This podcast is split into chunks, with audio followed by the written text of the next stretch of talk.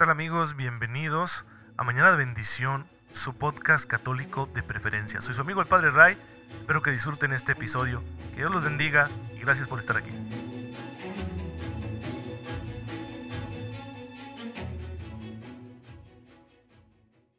Buenos días, muy feliz jueves eucarístico, bienvenidos a su podcast católico favorito, Mañana de Bendición.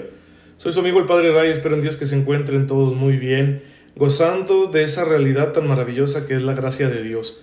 Y la gracia no es otra cosa que la presencia activa y amorosa de Dios en nuestras vidas, mediante la cual nosotros podemos vivirlo todo cristianamente, según ese modelo que es Jesucristo nuestro Señor, según su vida, sus criterios y sus enseñanzas. Así que para ser santos la gracia es indispensable y qué bueno que Dios nos la dé gratis, por eso se llama gracia, porque es un regalo, un regalo que nosotros estamos llamados a aceptar y aprovechar dejándolo fructificar en nuestra vida. Ya muchos hermanos y hermanas nuestros a lo largo de la historia lo han hecho, han aprovechado esta gracia y están ahora reinando con Cristo en el cielo. A muchos los conocemos porque la iglesia los celebra y los proclama, pero también a muchos no los conocemos. Es decir, los santos que están formando hoy en día el coro glorioso de Dios en el cielo no son solo aquellos que la iglesia canoniza aquí en la tierra, sino que hay muchísimos, muchísimos más. La gran mayoría de los santos son anónimos. Ser santo no se trata de que uno piense en ser una persona a la que todo mundo venere. Eso puede suceder si Dios lo ve conveniente a través de la autoridad de su iglesia. Pero ser santo se trata ante todo de vivir aquí cristianamente, como Jesús nos enseñó. Bueno, pues miren, el día de hoy estoy enviando el podcast un poco tarde porque me encuentro fuera de la ciudad de Chihuahua. Ando visitando a mi mamá y a mi hermano aquí en el bonito Saucillo. Les envío desde acá un fuerte abrazo y les invito a compartir siempre este humilde medio de evangelización que pues gracias a Dios estamos poniendo en sus manos. Hoy la iglesia nos recuerda a un santo muy peculiar. Voy a contarles de él. Se trata de un santo que vive en el siglo VIII después de Cristo. Tiene una historia muy interesante, aunque algunos datos en torno a su historia no son del todo seguros. Ustedes saben que cuando no tenemos suficiente documentación acerca de la vida de una persona, pues bueno, hay cosas que uno no sabe si realmente sucedieron de esta manera. Pero más o menos su biografía nos relata unos elementos principales y uno de ellos es que este muchacho de nombre Abel nace en Escocia en la parte norte de las Islas Británicas. Y ahí él se va a dedicar a ser un guerrero. Su nombre mm, fuerte, es un muchacho fornido, eh, aprende a usar las armas y por eso va a ir buscando quien lo reclute para la guerra. Y así es como va a llegar a Francia y va a participar en la célebre batalla de Poitiers, donde los franceses liderados por Carlos Martel derrotaron a los invasores musulmanes y evitaron así que eh, los musulmanes que ya se habían apoderado de la península ibérica, donde actualmente están España y Portugal, conquistaran el resto de Europa. Fue una gran victoria para la cristiandad. Así que él se hizo soldado y participó en esa batalla y lo reconocían como un hombre valeroso, muy capaz para la guerra. Sin embargo, no sabemos por qué razón entró en él el Espíritu del Señor y se convirtió, se hizo monje y vivió en un monasterio llamado Lobes en Bélgica, en lo que hoy es Bélgica. En aquel entonces seguían siendo dominio de los eh, reyes franceses, de los antepasados de Carlomagno. Bueno, él vivía su vida cristiana ahí en silencio y en oración en su monasterio. Sin embargo, hubo un problema eclesiástico en la Francia de aquel entonces. Resulta que había un obispo muy ambicioso que gobernaba dos diócesis.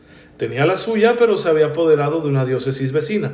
¿Por qué razón? Bueno, porque en aquel entonces la sociedad que se estaba configurando ya como una sociedad cristiana, católica, pues le daba mucha relevancia al papel de los pastores, es decir, obispos y sacerdotes tenían muchísima relevancia social y esto hacía que algunos clérigos fueran ambiciosos, contradiciendo sin duda la naturaleza del propio ministerio, pero era una realidad y desafortunadamente muy frecuente en aquellos tiempos.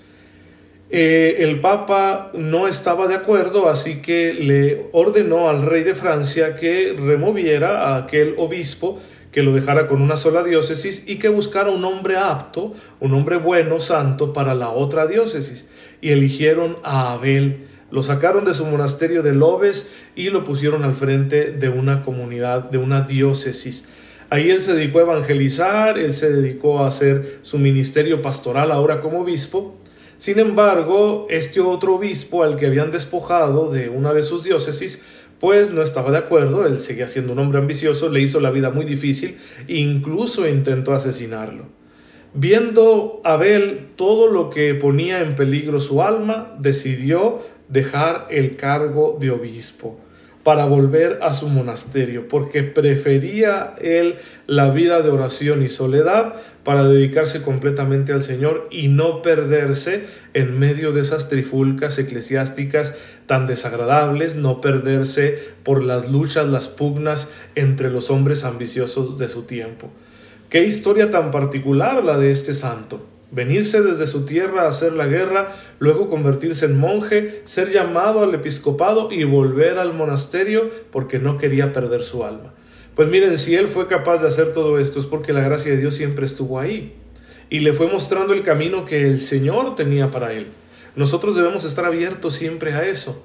Tal vez la situación muy particular en la que tú y yo estamos ahorita en nuestro presente no es lo definitivo que Dios quiere para nosotros. Tal vez Él nos pida algo más, cosas muy concretas. Solo vamos a poder descubrirlo si nos acostumbramos a escuchar su palabra, si nos acostumbramos a aprovechar su gracia. Solo con la fuerza de su gracia podremos realizar aquellos planes que su santa voluntad tenga para nosotros. Y ustedes saben que en términos generales todos tenemos que ser santos. Ser santo consiste en hacer la voluntad de Dios y para hacer la voluntad de Dios contamos con la gracia. Así que si dejamos que esta gracia dé fruto en tu vida y en la mía, tal vez algún día tú y yo seamos como San Abel el monje. Pues bien, espero que la historia de este gran santo nos ayude a comprender de qué se trata la santidad y nos sintamos animados a dejar que la gracia dé fruto en nuestra vida. Pero ya saben que el santo no es santo por sí mismo. Eh, si una característica tienen los santos es que no están centrados en sí mismos, no, no viven para sí mismos, viven para el Señor. Su vida está centrada en Cristo. Por eso, para cualquier fiel, para todos los católicos, es muy importante conocer a Jesús y esa es la razón por la cual aquí en Mañana de Bendición nos estamos dedicando pues a hacer este sencillo curso, esta sencilla reflexión acerca de Cristo, un, un intento de estudiar Cristología para conocer mejor el misterio del Señor. Recuerden que la Cristología es esa disciplina teológica que estudia la persona, la vida y las enseñanzas de nuestro Señor. Eh, estamos intentando hacer este estudio de Cristología porque queremos conocer más al Señor, porque queremos amar más al Señor Jesús y queremos servir a Jesús con todo nuestro ser. Y lo primero que hace la Cristología es hablarnos un poquito del trasfondo histórico de Jesucristo nuestro Señor, que fue lo que iniciamos en el episodio del día de ayer déjenme contarles más acerca de la realidad de esa región palestina en la que vivió nuestro Señor Jesucristo, porque nos va a ayudar a entender muchas cosas. Pues bien, la vida de Jesús se desarrolló fundamentalmente en dos zonas de Palestina. Al norte, la provincia de Galilea, que es un conjunto de poblados que se encuentran alrededor del lago que lleva el mismo nombre, el lago de Galilea, también llamado lago de Genezaret o lago de Tiberíades. Incluso algunos le daban el nombre de mar, ¿sí? Como el mar muerto, ¿no? Que no es un mar sino es un lago, pero también es un nombre que le dan a estas grandes... Eh, cantidades de, de, agua ¿no? que se acumulan en los valles y que forman lo que ahora técnicamente conocemos como un lago. Esa es Galilea, ahí va a desarrollar gran parte de su vida. Y la otra región en la que se va a desempeñar muchísimo es Judea, al sur. Una región un poquito más alta, más sobre el nivel del mar, montañosa, y en la que se encuentra la ciudad de Jerusalén, que es el centro religioso, político y civil para el pueblo judío. Hay un contraste entre ambas regiones, eh, porque son tienen historias diversas y lo vamos a ver enseguida, pero hay que destacar que Jesús pasó su infancia y su juventud en Galilea, mientras que su misión ya como adulto la va a desarrollar principalmente en Judea. Vamos a, ver estas distinciones históricas y geográficas entre estas dos regiones. Sabemos que Jesús se cría en un pueblo llamado Nazaret, situado en la Baja Galilea, y gran parte de su vida tuvo lugar en las riberas del lago de Tiberíades. De, de las comunidades que estaban ahí alrededor del lago destaca una, Cafarnaúm, que es mencionada mucho en los evangelios y se encuentra al norte de dicho lago y hasta el día de hoy puede ser identificada por sus ruinas. Algunos estudiosos de la Biblia han señalado que Jesús pasa una primera parte de su vida pública en esa región de Galilea en lo que ellos le llaman la primavera, ¿sí? la primavera de Jesús. Es una época en la que hay una gran agitación política y social en la región de Galilea y Jesús va a formar parte de ella, no porque sea su intención, sino porque coincide con el inicio de su ministerio apostólico.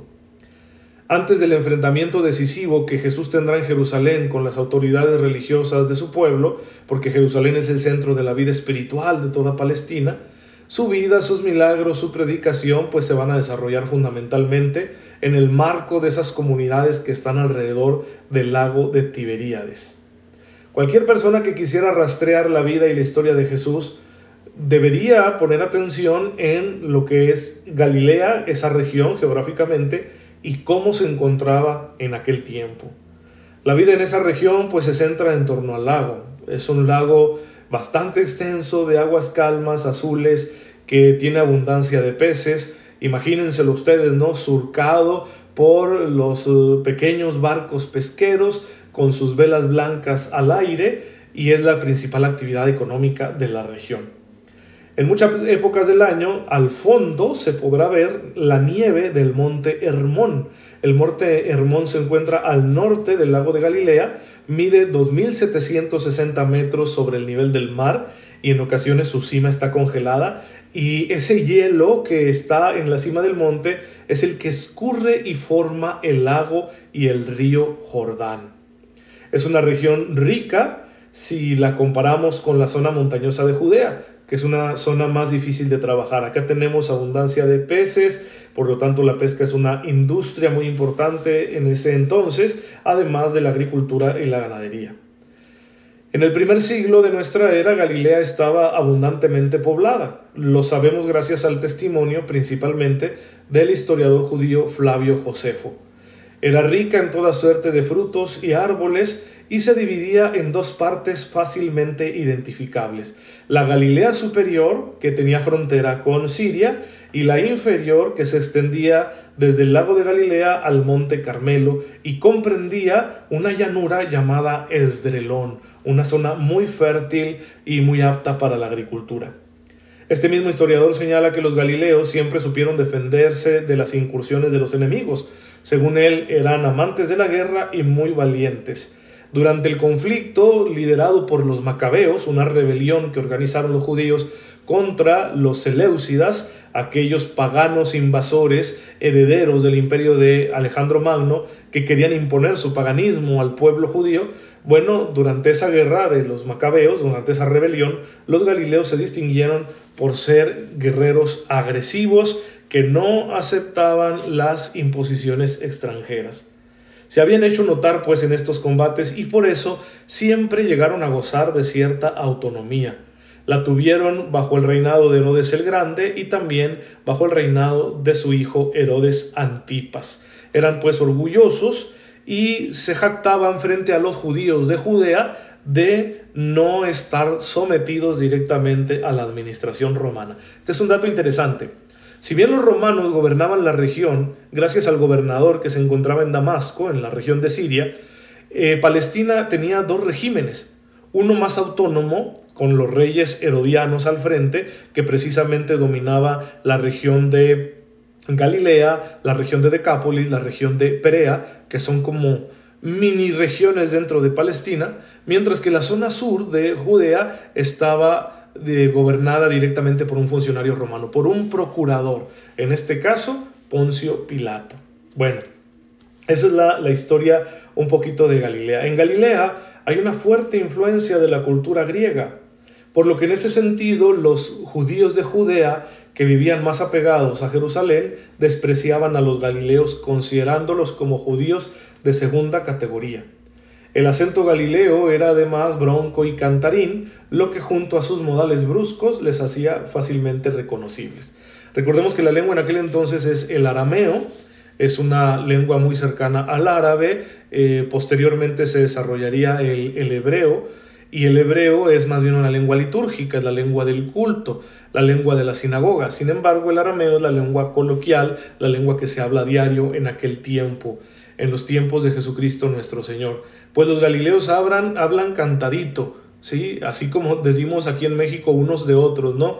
Eh, lo decimos nosotros de los de los que viven al sur, en la región de la Ciudad de México, el Estado de México, decimos que hablan cantadito y lo mismo dirán ellos de nosotros. Pero bueno, eran un acento distinto, aunque era la misma lengua, el arameo. Así que eso distinguía a los galileos de los eh, judíos de Judea.